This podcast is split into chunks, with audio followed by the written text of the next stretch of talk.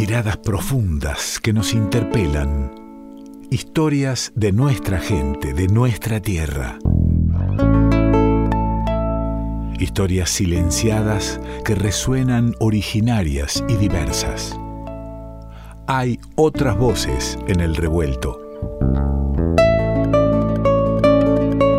Y es un placer poder ampliar la mirada, reflexionar juntos, tenerlo en el revuelto de tanto en tanto a nuestro filósofo de cabecera, el amigo Santiago Durante. ¿Cómo anda, querido? Qué, bueno. Qué bueno encontrarnos, qué lindos momentos que, se esperan. Y como cada momento con, con quienes aportan ingredientes a, este revuelto que realmente es, es, lo que lo hace sustancial, lo que lo hace escuchable, el aporte que ustedes traen. Y, y bueno, pasó hace rato, Santiago, lo dijimos aquí en el programa, eh, ahí de paso, pero vale volver sobre, sobre esta afirmación que, nuestro presidente eh, emitió frente a, la gente, al presidente de, España, porque es algo que nos recurre, ¿verdad? Es algo que, un poco lo tenemos todos y nos sirve para replantearnos también ideas propias, ¿no? Claro, Ale, mira, bueno, vos sabés por qué lo hemos charlado. Nosotros la columna anterior pasó, o sea, al final terminó saliendo después de, esta triste declaración, pero la habíamos grabado antes, ¿no? Entonces un poco, bueno, la agenda se nos, adelantó con, nuestra propia organización y bueno, nos había quedado ganas de, de conversar algunas cuestiones disparadoras alrededor de esta frase, o sea, mucho ya se ha dicho. Eh, pero me parece que, así como bien decís vos, eh, nos lleva a pensar algunas cosas que tenemos, eh, que tenemos todos, ¿no? muy interiorizadas, que explican por qué, o sea, por qué Alberto Fernández dice una frase desafortunada, pero que podríamos pensar también muy similar, por ejemplo, a la del querido rey y la angustia de los libertadores de Macri, ¿no? O sea, estamos pensando dos personajes en el, en el, en el espectro político que están opuestos, eh, y sin embargo, o sea, fíjate, fíjate, ante un interlocutor muy parecido, ¿no? O sea, el rey de España, el presidente de España, sale esa misma idea y eso nos habla de lo arraigada que está esa idea, digamos, adentro nuestro de que Argentina es un país diferente, digamos, en el, contexto latinoamericano, un país blanco, un país de migrantes europeos, ¿no? Y esto lo, encontramos en gente que, que se ubica, digamos, en, en una esquina y en la, en la esquina opuesta, ¿no? Sí, Santiago, pero también esta, esto que sucede cuando estamos en presencia de alguien de Europa, ¿no? Eh, nos cae todo el colonialismo y, la sumisión a tener que expresar algo. De todas maneras, quiero hacer una diferencia entre aquella frase de, la independencia y la angustia, porque toca, a, bueno, algo muy, muy sentido, muy propio de, un país que es justamente, ¿no? Liberarse del colonialismo o intentar hacerlo y ser independiente, a esta frase de Alberto que en verdad, eh, dicha hace 15 o 20 años, pasaba desapercibida. Totalmente pasaba desapercibida y eso, eh, enhorabuena, me parece. Exactamente. desapercibida, ¿no? O sea, habla de, bueno, de todo un, un, proceso del que me gustaría que, bueno, que un poquito charlemos, o sea, sobre que sobre todo lo que todavía es deuda pendiente, sobre todo lo que habita por ahí sin darnos cuenta en nosotros, que, me parece que le sale a Alberto en, decir esta, esta frase, eh, pero también en, algunas cosas que han cambiado o que están cambiando o que queremos cambiar. Bien, bien. Eh, mira, sobre todo esta frase, mira, se ha, se ha, trabajado mucho, es una, digamos, ocupa un lugar común esto que venimos de los barcos, no ya lo de las... Eh, la selva y los indios, digamos que, que, lo dijo de una manera incluso, digamos, más desafortunada que la frase de Octavio Paz, bueno, porque mezcló con una canción, ¿no? Del amigo Nevis, digamos, hizo ahí un, hizo un revuelto, pero que le salió medio, unos ingredientes medio, medio mal sí, sí, no tenía los mejores eh, sabores. Claro, claro. Pero esta frase, digamos, se, se sostiene sobre la historia oficial, digamos, y con mayúscula de, de la historiografía argentina que construyó una nación sin indios. Digamos, esto es algo que nos dice de Trinchero, un antropólogo muy importante, ¿no? Y, trae una frase de, un pensador latinoamericano también, bueno, importantísimo, que es Darcy Ribeiro, que habla de un país de pueblos trasplantados. Ajá. fíjate que, esta idea nos hace pensar en esto de, digamos, nosotros configuramos un país que desciende de los barcos, ¿no? O sea, y decir eso es, o sea, es, construir una nación que en sus dispositivos de identidad, o sea, pensemos que las naciones, digamos, los países construyen dispositivos que, que crean eh, la, digamos, la, idea de un argentino, un brasileño.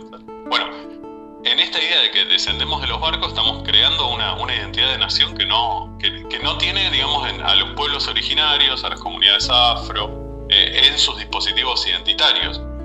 Y es una ficción, y eso lo tenemos, digamos, hay un, dato duro, que es el dato que nos da la genética, que es que el 56% de los argentinos tiene genes indígenas. O sea que Fíjate que es una minoría en todo caso esta, esta que desciende de los barcos, ¿no? Eh, sin embargo, en, en el relato, ¿qué tenemos? Que, digamos, a ver, no estamos diciendo que no hay otros orígenes, pero los estamos poniendo en, digamos, como argentinos de segunda. O sea, hay un argentino de primera que eh, viene de los barcos y hay otras, digamos, identidades argentinas eh, subalternas. Em, Qué bueno, que son, que son de segunda, que son invitados. Invitados, sí, no constitutivas de, no constitutivas de la identidad, son invitados a. Claro, eh, eh, efectivamente, esto es algo que dice, esto de que son eh, invitados, lo, lo, leí en una nota que me gustó mucho de la revista Anfibia de Ezequiel Adamoski. Em, y me parece muy interesante el decir invitados porque nos lleva a, digamos, o sea que los que descienden de los barcos son invitados, ¿no? Porque descendido de los barcos. o sea, los invitados son los que estaban de antes. Es, una idea de invitado medio rara, ¿no? O sea, sí, sí, claro. caigo a tu fiesta y después te termino eh, abriendo la puerta para que te vayas. Claro, ¿cuándo te vas? claro. Y en esta nota también eh, trae una, una frase pareció muy interesante para que veamos lo, lo atrás que podemos encontrar este debate, que es de Sarmiento que escribe en un texto que se llama Conflictos y Armonías de Razas en América de 1883. Y fíjate qué interesante, dice, ¿somos europeos? Tantas caras cobrizas nos desmienten. ¿Somos indígenas? Sonrisas de desdén de nuestras blondas damas nos dan acaso la única respuesta. Mixtos, nadie quiere serlo. Y hay millares que ni americanos ni argentinos querrían ser llamados. ¿Somos nación? Nación sin amalgama de materiales acumulados, sin ajustes ni cimiento. Argentinos. ¿Hasta dónde y desde cuándo? Bueno es darse cuenta de ello.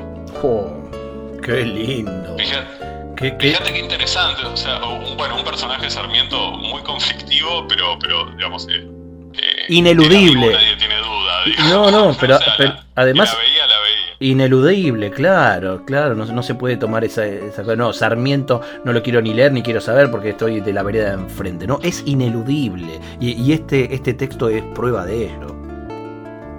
Totalmente, mira, y además eh, a mí me llama mucho la atención porque bueno, yo soy lingüista de formación, que digamos, esta idea de la nación sin indios, el país de los barcos y todo esto, tiene impacto en eh, políticas gubernamentales eh, muy puntuales. Por ejemplo, uno es el tema del censo. Pues sabes que, bueno, en Argentina se hablan alrededor de 13 lenguas indígenas, lenguas originarias. Sin embargo, no tenemos muchos datos sobre estas lenguas. ¿Y sabes por qué no tenemos datos? Porque no hay una pregunta en los censos nacionales que tenga que ver con qué lenguas hablas, con qué lenguas originarias hablas. Y esto es algo que no está en Argentina, digamos, es algo que lo traigo porque es una militancia actual, digamos, están juntando firmas para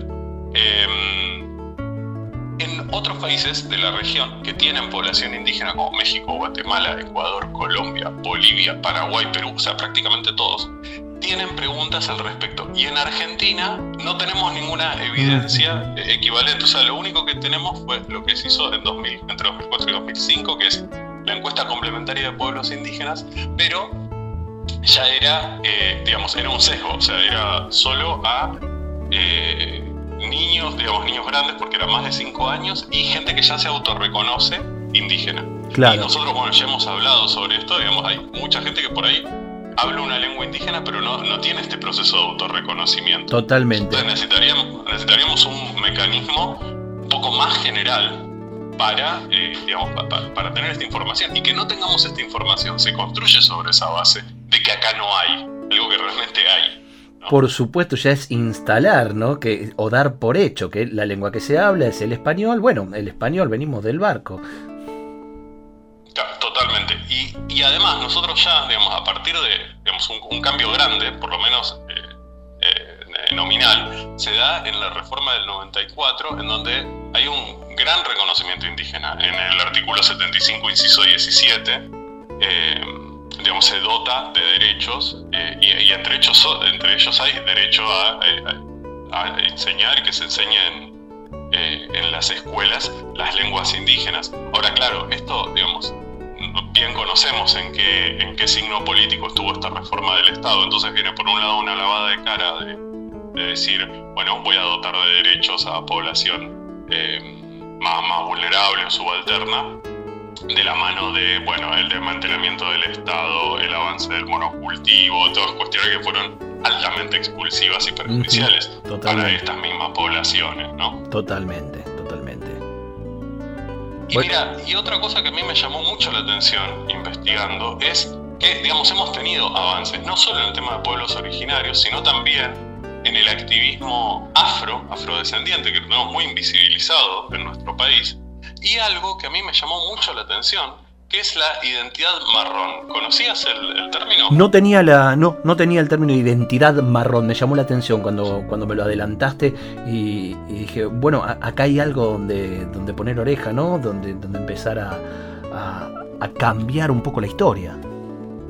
Claro, porque mira, es muy interesante. Es, es eh, un concepto, pero también es un colectivo que se autodenomina identidad marrón. Y habla de los marrones. Dice que los marrones es la expresión con la que se eh, autoidentifican eh, un colectivo antidiscriminación que, digamos, en el que se agrupan las personas que son, digamos, los descendientes visibles, dicen, de los campesinos indígenas. ¿sí? Y dice el, líder de esta agrupación, Alejandro Mamani, muy interesante, dice, eh, cuyos ancestros no bajaron de los barcos, porque siempre estuvieron, estuvimos aquí.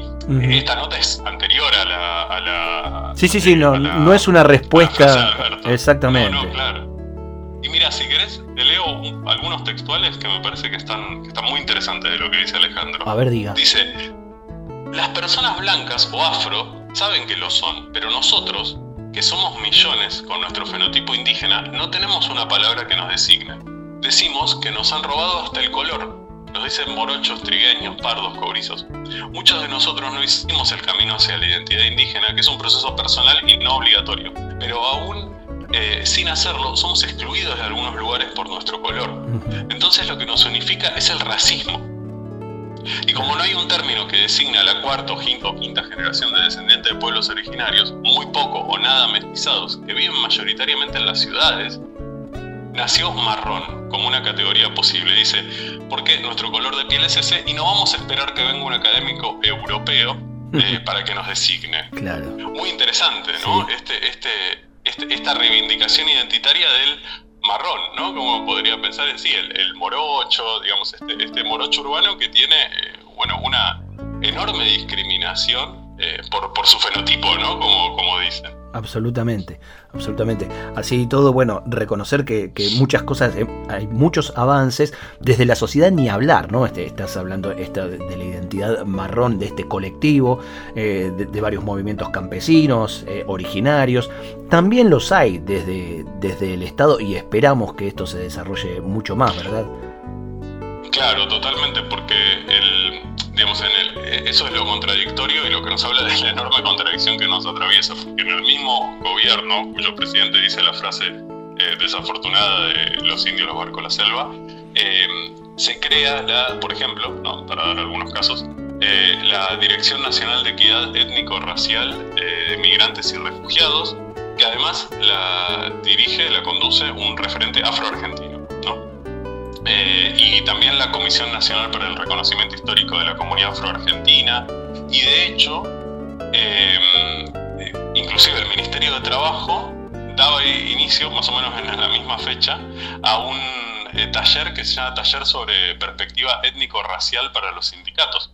Imagínate qué, qué, qué interesante cómo, cómo convive, o sea, convive una frase desafortunada y un montón de políticas que van en sentido contrario de esta frase. Ciertamente. ¿eh? Querido Santiago, este, me gustaría llegar a una, a una, conclusión, a un cierre de este momento, donde intentamos abrir puertas para la reflexión. Por supuesto, nos quedamos siempre cortos con el tiempo, pero con ganas de que se siga charlando a través de las redes, a través del encuentro, a través de la sobremesa, como fuera, eh, que no dejemos de, abordar estos temas, de charlarlos y, y de darles más espacio, ¿no? Pensar y abrirnos a eso, a, estas preguntas, ¿no? Y yo creo que el problema es vital, porque en, este problema, en esta frase, en esta idea, en este constructo, vemos la cara más represiva de, la argentinidad. Y si queremos un país más inclusivo, tenemos que pensar otros dispositivos identitarios que no sean monoétnicos, monoculturales, monolingüísticos, que es lo que está detrás de esta frase de que venimos de los barcos, es también que somos todos iguales, ¿no? Claro. Y lo que buscamos, lo que lo que deseamos es construir una argentinidad que no invisibilice y destruya la diversidad, ¿no? O sea, construir otra idea de argentinidad.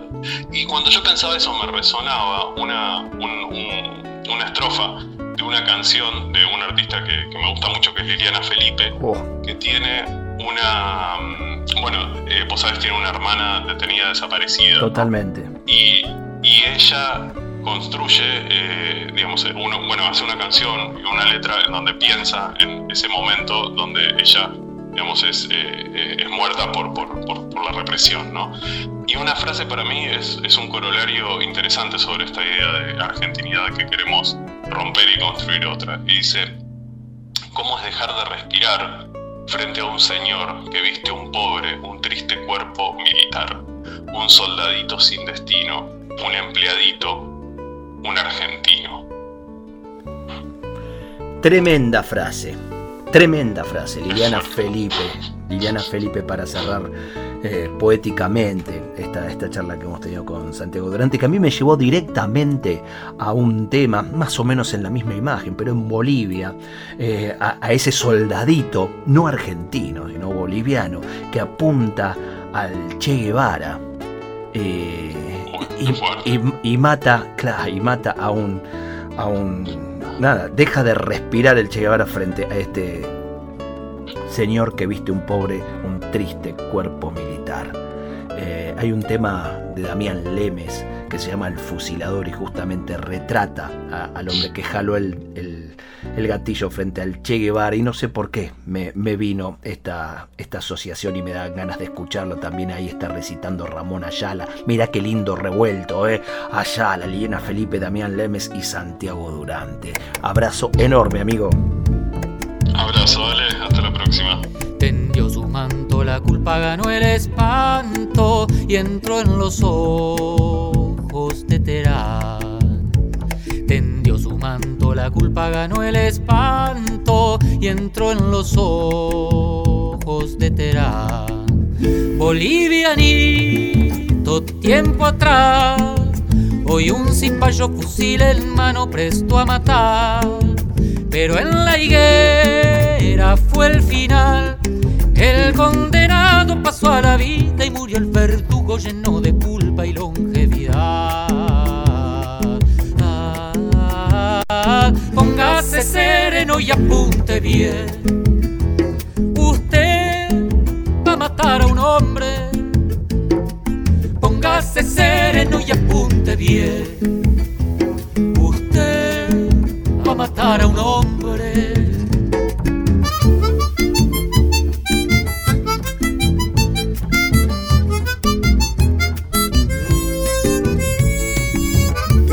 su manto la culpa ganó el espanto y entró en los ojos de Terán. Tendió su manto, la culpa ganó el espanto y entró en los ojos de Terán. Tendió su manto, la culpa ganó el espanto y entró en los ojos de Terán. Mancha de tiza, pizarrón charco de sangre piso de tierra donde cayó. Quien dio su vida y la entregó, hasta por la vida de su propio fusilador, que es tembladeral de sudor y alcohol. Póngase sereno y apunte bien. Usted va a matar a un hombre. Póngase sereno y apunte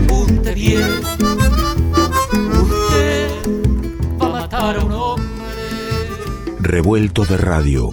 El todo es más que la suma de sus partes.